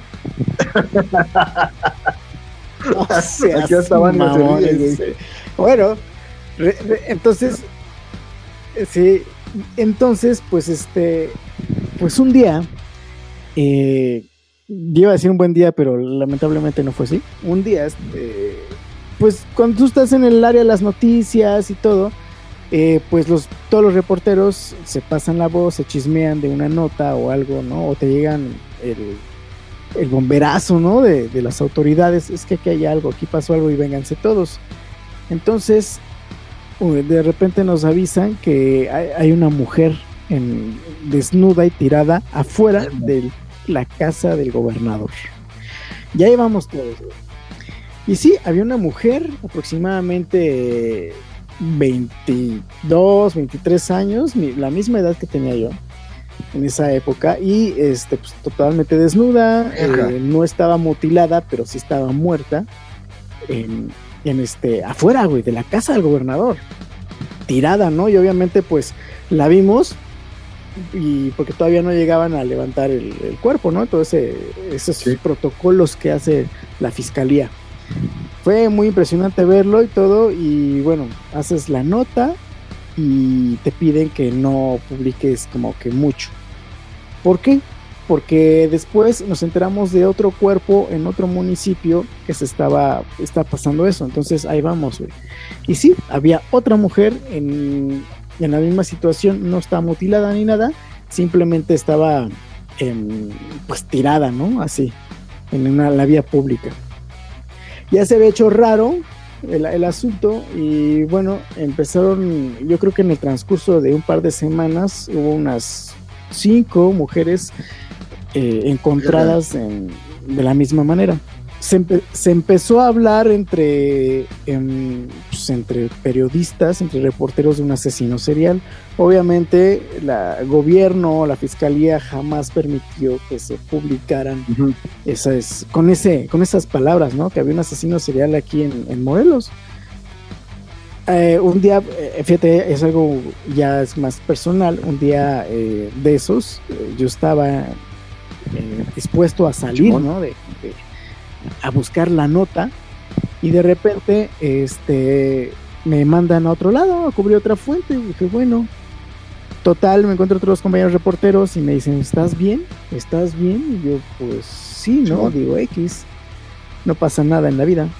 Y de repente me, me entero de que había otra mujer asesinada, pero esta sí estaba súper violentada, tenía como 20 este, puñaladas en el cuerpo y bueno, ¿no? Igual, es una, era una chica que cumplía con el mismo factor de la edad, eh, el rango de edad que, que había estado acostumbrado este asesino, pero esta vez sí había como marcado. ¿no? el cuerpo con, con, pues, apuñaladas. Y este, me decía que estaba bien porque era una niña, Mm. una niña en esa época, veinteañera, una chica que me encantaba en la universidad. No, qué lamentable. Yo la conocía. Qué impactante, además. ¿no? Y entonces, este, sí, y, y entonces, impactante cuando tú ves muchas víctimas y estás en los noticieros y yo iba a ver la, la nota roja, iba a ver a los, a los mutilados chocados, a los descabezados, los accidentes, y, pues te haces un poco de nervios y de estómago de acero. Pero cuando llega alguien Sí, que, sí, sí. con el que conviviste, con el que tú ya sabías su nombre, con el que pues hasta conocías cómo sonaba su voz y ves esas fotografías o ves el cuerpo ahí, pues es cuando te pega, ¿no? Muy gacho. Total, el este, pues nunca se volvió a hablar del asesino en serie porque paró, no, no nadie supo nada, no sabemos si nadie supo si se fue de Morelos O lo a otro mataron, güey. estado o simplemente o se murió o, o simplemente dejó de hacerlo o lo, ajá, exacto, lo mataron. Pero uh, aquí en Morelos tenemos nuestro propio asesino serial en el que pues nadie habló y nadie habló, yo creo que el gobierno no dejó que los noticieros lo hablaran porque precisamente en esa época el gobierno del estado tenía ciertos problemas ¿no? con Simón, la Simón. sociedad Hay que recordar aquí, no bueno, hay una diferencia, ¿no? peor. Entre. ¿qué- ¿Cuál es el, el requisito, pues, para que sean asesinos en serie? Debe de haber al menos tres asesinatos llevados a cabo en lugares diferentes y separados en el tiempo, güey. Con mismos símbolos, ¿no? O rasgos como la edad, eh, o grupo, o género, o tipo de arma que utilizan, ¿no? En este caso, pues sí coincide lo que tú dices, ¿no? Por lo menos tres víctimas en diferentes lugares con más o menos el mismo el mismo método, ¿no? O causa de la muerte, ¿no? Sí, claro, y este cumplía con esos requisitos, y aunque la gente luego no quiere verlo, ¿no? Mucha gente está necia, ay no, Sí, ¿cómo sí. crees? Ha de ser otra, o ha de ser eh, diferentes güeyes, ¿no? Los que lo hacen, pero bueno, uno que ya está un poquito adentro de estos temas Sí, y mira, y no es nada más ese, pues sí, este, hay por lo menos otros dos casos de asesinatos seriales en, en Morelos. Yo tengo en la memoria dos, este, los dos son contra taxistas y no sé si tú te acuerdas, mi papá manejó taxi eh, muchos años de su vida y yo me acuerdo cuando era niño, entre secundaria y primaria, que se dio el caso del famoso matataxistas. Y me acuerdo mucho que mi papá salía a trabajar y sí nos contaba que había un matataxistas, había un retrato hablado, los ejecutaba así con, con una pistola y los dejaba así en parajes solitarios.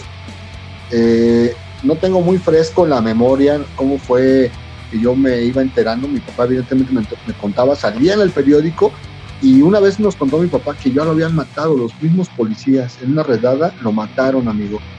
Ese fue el primer caso. Y después hubo otro que es ya más reciente todavía, que en la casa de este asesino de, taxistas, que por lo menos fueron tres también, eh, la parte más exclusiva de Limoneros, amigo, ahí por Ocotepec.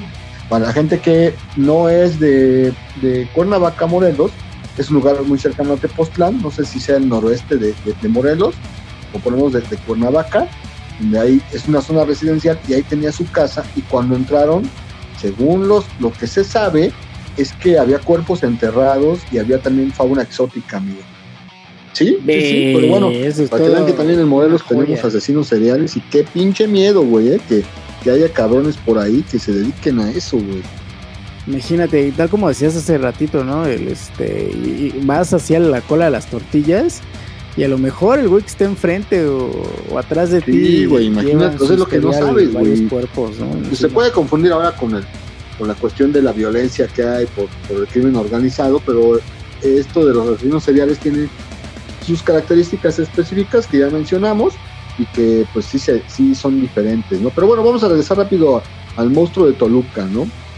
Cuando las publicaciones de, del monstruo que se llamaba Oscar García Guzmán, que por cierto trabajaba en seguridad eh, privada, eh, él usaba varios alias ahí en Facebook este, cuando sus publicaciones empezaron a atraer la atención de la prensa local y nacional, la activista Frida Guerrera decidió usar Messenger para entablar contacto con él. Ella misma dice que ni se imaginaba lo delicado que iba a ser ponerse en el punto de mira del asesino, ¿no?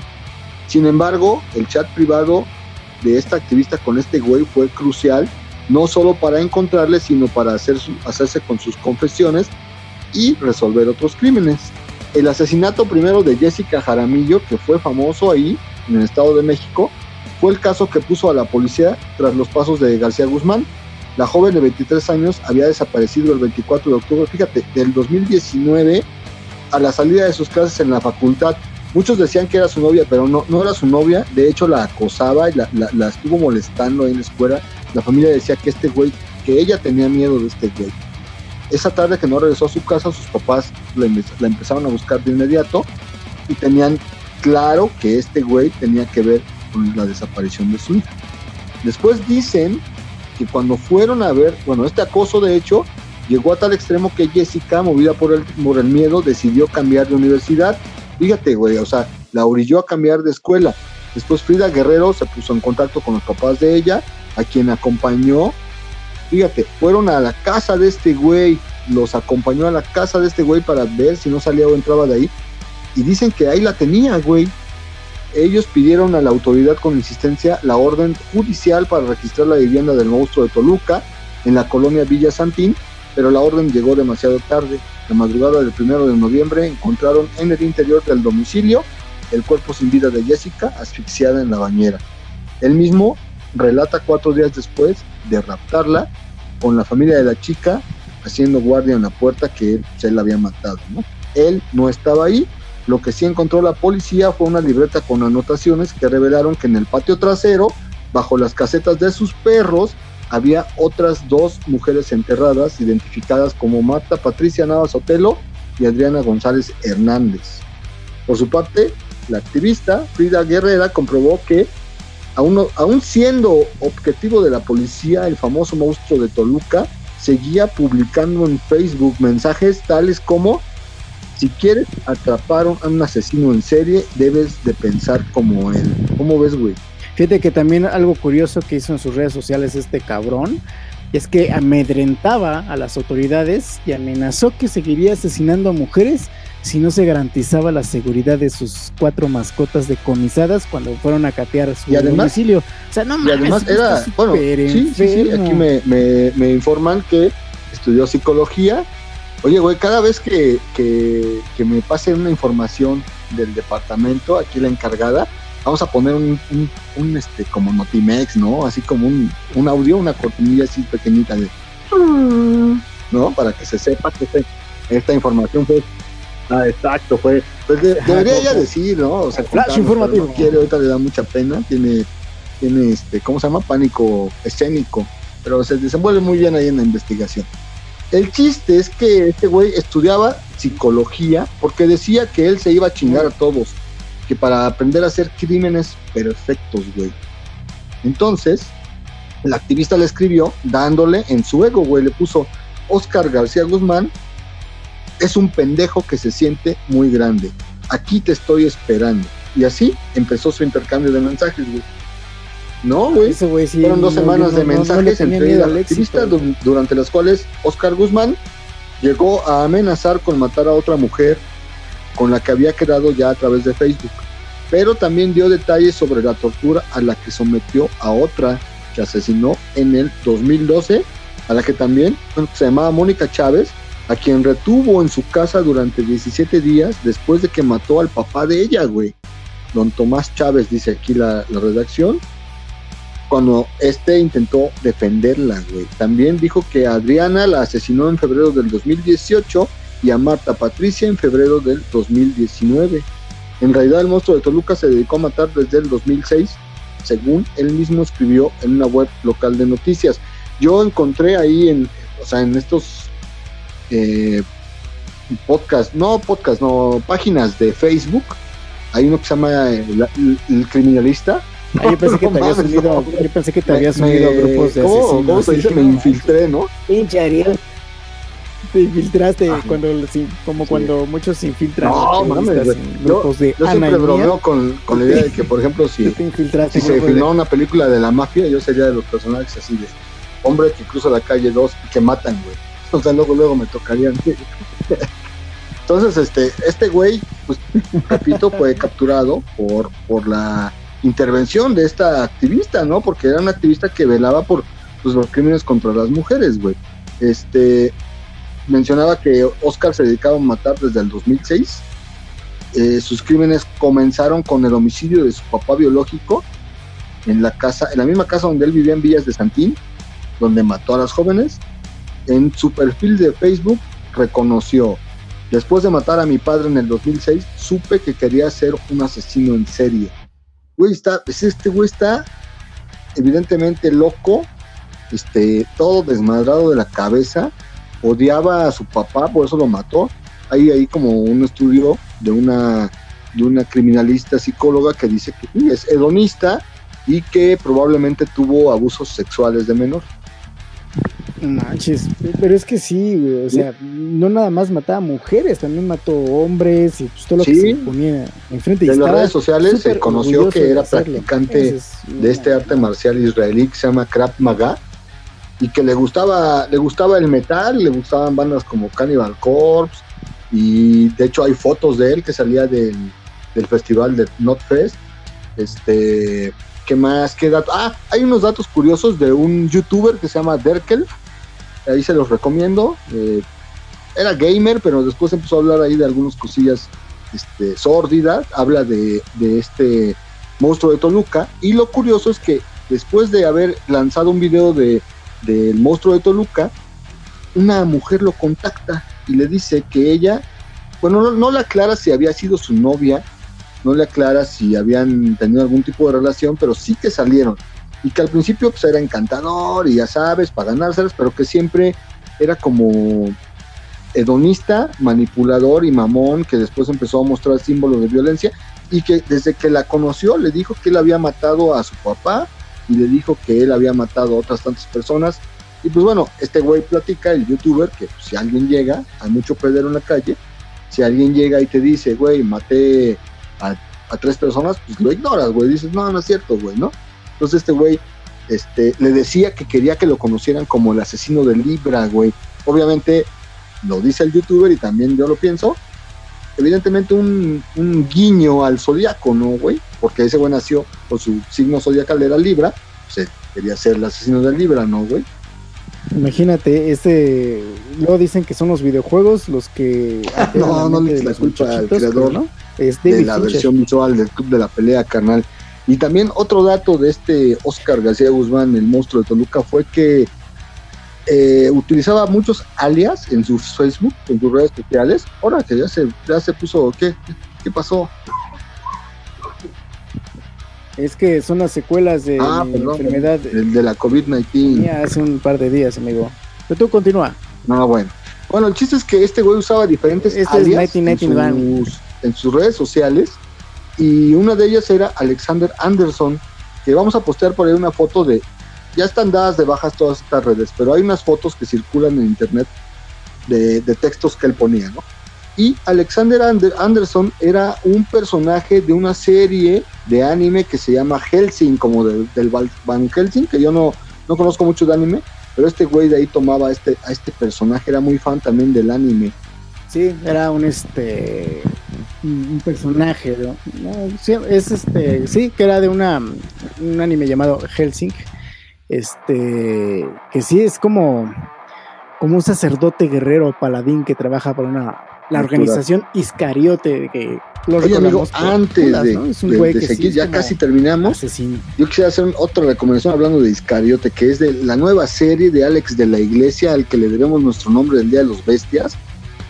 Va a sacar una serie que se llama 30 monedas que saldrá en HBO y ya, ya, ya muero de ansias, amigo, que tiene que ver con las 30 monedas de plata que le pagaron a Judas por entregar a Jesús el Cristo. Va a estar increíble y vamos a necesitar. Es correcto, este, amigo, es correcto. pero bueno, ya vamos a acabar con el monstruo de Toluca, porque tampoco se trata de hacer una apología de estos pendejos. Simplemente hacer un análisis de la maldad humana mexicana, que sí tenemos y también tenemos y, también recomendarle, también recomendarle que, que aprendan nuestras fans, que no se anden pues metiendo en ahora sí que en camisa de once varas, ¿no? Con estas aplicaciones de citas que hay, porque en una de esas les puede pues es que hay de todo en la vida del señor, amigo, y pues todo ya es, todo ya implica un riesgo, ¿no? Si para uno como hombre, yo, desde mi punto de vista o desde mi, lo que me ha pasado, también me da miedo salir a la calle o no, no imagino una mujer, entonces, eh, evidentemente sí, sí es para que, para que seamos conscientes un poquito de con quién nos relacionamos, aunque muchas veces estos cabrones te muestran la mejor cara y después pues resulta que no son lo que dicen, ¿no? Y no, no solamente pasa con los asesinos seriales, ¿no? O sea, este, ya, ya yo creo que tendremos que invitar a Fernando Familiar para analizar a, a las personas tóxicas, ¿no? Exacto, amigo. Pero bueno, Oscar García Guzmán fue detenido escondido en un domicilio del municipio de Lucan. Ya, ya les dije que subía su página a nombre de Alexander Anderson los boletines de búsqueda de las jóvenes que él había matado, así como referencias a libros como este de Asesinos en Serie, del que yo les mencionaba Robert Ressler, el especialista en criminología del FBI, que entrevistó a personajes como Bondi, Jeffrey Dahmer, John Wayne Gacy, Berkowitz, eh, este, Edmund Kemper, Charles Manson, entre otros. Oscar García Guzmán, pues ha sido uno de los más recientes asesinos seriales en la historia de, nuestro país. Fue identificado por primera vez como sospechoso pues la, por la desaparición de su compañera de la universidad. Y pues bueno, ya les dije del cateo que se realizó, donde se encontraban los cuerpos abajo del baño. Era un güey con un perfil narcisista, hedonista, con evidentes abusos eh, en la infancia, que buscaba desesperadamente llamar la atención, ¿sí? Era un asesino hedonista y controlador. Eh, fue detenido el 6 de diciembre del 2019 en la Avenida de los Maestros, en la colonia Casco de Santo Tomás, ahí en Ciudad de México.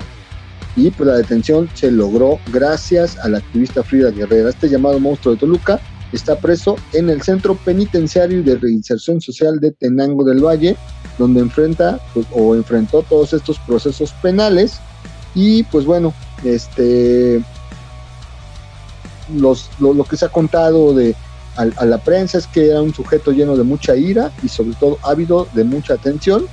Este, que le detalló a la activista cómo torturaba a las mujeres, cómo las mataba. Un dato muy importante es que esta Frida Guerrera ha ayudado a identificar en 2017 a una niña violada y asesinada, la que era conocida o que se conoció su caso como calcetitas rojas, al no tener mayor información. Es como para que, la gente investigue, en este caso de calcetitas rojas, con lo de la activista Frida Guerrera, que fue un caso emblemático en México del fenómeno del feminicidio que ya explicamos hace ratito. Y pues bueno, este güey cazaba a las mujeres, las seleccionaba y pues las mataba. Luego explican que también parece que tenía alucinaciones, amigo. Esta es la historia, dicen los medios, de un asesino en serie en los tiempos de la virtualidad. Sí, claro, y, este valiéndose, ¿no? De las redes sociales, tanto como para conseguir víctimas, como para amenazar y sentirse más poderoso, ¿no? Yo creo que era su zona de confort. su película favorita mencionan que era Asesinos por Naturaleza, esta película de Oliver Stone, protagonizada por este Woody Harrelson y me parece que Juliette Lewis, ¿no? Ándale, sí. Y también sale Robert Downey este, Jr. una de las frases del monstruo de Toluca fue ante el rostro de la muerte ustedes bastardos temblaréis de miedo. Era tomada de sus animes que ya les, ya les estuvimos contando. Y pues bueno, vamos a dejar aquí, vamos a dejar aquí el tema de el coqueto y del monstruo, amigo. Eh, ya llevamos un buen rato hablando de, entre de varias pendejadas, pues surgieron temas interesantes como, como que el feminicidio, el homicidio de una mujer por razones de género, hay que tenerlo ahí en, en mente, más en estos días. Este, hablamos de características, pues muy vagamente, si la gente quiere investigar puede checarlo después ahí en internet, asesinos organizados, desorganizados, que es de tres o más asesinatos, que existe un tiempo de enfriamiento, que diferentes características, que pues hablamos de empatía, que ellos no tienen empatía, hablamos del concepto de la crueldad y de la maldad humana, y pues la cagué yo, dije, Leonardo Brizuela en vez de este, ¿cómo se llamaba? Este Laureano.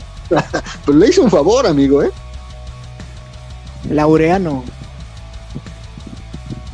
Sí, sí, no, está tan chido, pero bueno, creo que a la banda le va, le va a gustar este episodio del coqueto y el monstruo.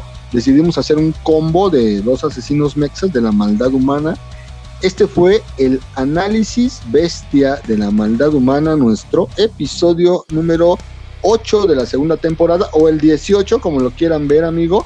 Ya hicimos algunas recomendaciones. Vamos a, vamos a recordar rápidamente qué, recomendamos, amigo. ¿Tú qué te, qué te recomendaste? La, película de Zodiac, eh, del asesino de Zodiac de Penny Fincher. También este, la serie de Dexter, que la vuelvo a recomendar porque es una gran serie. Lástima del final. Y este, creo que ya, ¿no?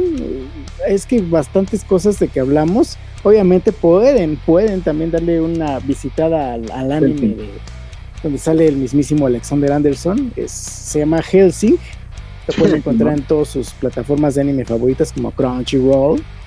Y está interesante, está interesante, es como de decían que es el monstruo Ok, amigo, pues muy bien, ya tenemos tu recomendación. Yo nada más de pasada, de volada, ni me acuerdo cuáles dije, dije otra película de Fincher, pues, pues ahí tiene Seven, hablamos de Zodiac, eh, ah, Asesinos por Naturaleza, que también la mencionaste, que es Mindhunter, que encuentran en Netflix, y tristemente este dicen que ya no se va a renovar para una cuarta temporada, eh, o tercera, no me acuerdo, este, y les quiero recomendar eh, nuevamente la saga del escritor Bernardo Esquinca, que no me canso de recomendarla, la saga Casasola, y tiene por ahí este, pues mucho crimen, un periódico de nota roja, y está, está muy chingona. Y pues la serie que acaba de estrenar Netflix también, que se llama Night Hunter, del asesino en serie Richard Ramírez, que ya encuentran, amigo, ahí disponible. Excelentes recomendaciones para esta semana. Y ya estamos llegando al final de esta segunda temporada, amigo, bastante rápido. Y empezaremos con toda la tercera temporada. Esperemos darles por ahí alguna sorpresa. Muchas gracias a esta gente que nos apoya, que nos comenta. Antes no nos comentaba, no teníamos uno o dos likes, ahora ya tenemos cinco likes y dos comentarios. Ya tenemos 59 suscriptores en Spotify, más de mil reproducciones. Ya tenemos en YouTube también. Nuestros últimos dos episodios tuvieron 100 vistas cada uno. Vamos, vamos bien, nos gusta platicar con ustedes cosas sórdidas, cosas bizarras. Eh, un agradecimiento especial, perdón amigo, sí, dime. No, sí, que, que, sí, precisamente eso hay que también agradecer a otros podcasts que nos han escuchado y nos han recomendado con sus audiencias.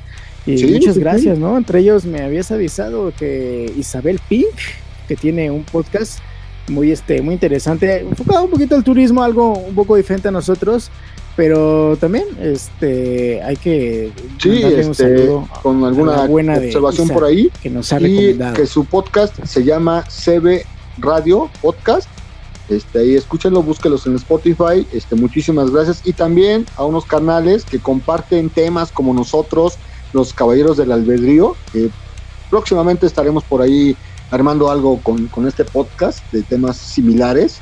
Temas sórdidos, bizarros, de true crime, crímenes sin resolver, asesinos en serie, este, abducciones extraterrestres y demás pendejadas este, como las que hemos acostumbrado a nuestra audiencia desde que empezamos, amigos. Muy bien, pues se avecinan nuevas cosas y más chingonas aquí en el Día de los Bestias. No se pierdan todos los posts que ponemos en Facebook y tampoco las por los podcasts que vamos eh, subiendo semana con semana en Spotify y en Anchor y también Así es, amigo. Y ya para terminar, un saludo muy especial a nuestro bestia favorito, el Mike, que entendemos por razones personales que no esté con nosotros, está con nosotros en espíritu. Y esperemos ya tenerlo próximamente en nuestros próximos episodios porque se le extraña al buen Mike. Este, hasta la misma banda que nos sigue nos pregunta muy insistentemente por él. Esperemos que ya muy pronto te integre. El día de hoy no pudo, pero sigue siendo aquí una parte fundamental del Día de los Bestias, amigo. Yo me despido, yo soy. ¿Qué se me hace, que se, me hace que fue a buscarla esta fuente de Lázaro, ¿no? Sí, güey, pues ahí anda el pinche Mike. este, yo creo que se volvió a enfrascar en una lectura de la Biblia, así como él acostumbra, y pues por eso no nos ha podido acompañar, amigo, pero Además de que es un hombre muy ocupado, ahí anda, ahí anda el carnal. Esperemos tenerlo aquí muy pronto de regreso. Y pues bueno, me despido, amigo. Primero que, que tú, yo soy Ariel. Este fue el episodio número 8 de la segunda temporada. El análisis bestia de la maldad humana, el monstruo y el coqueto. Nos vemos la próxima semana.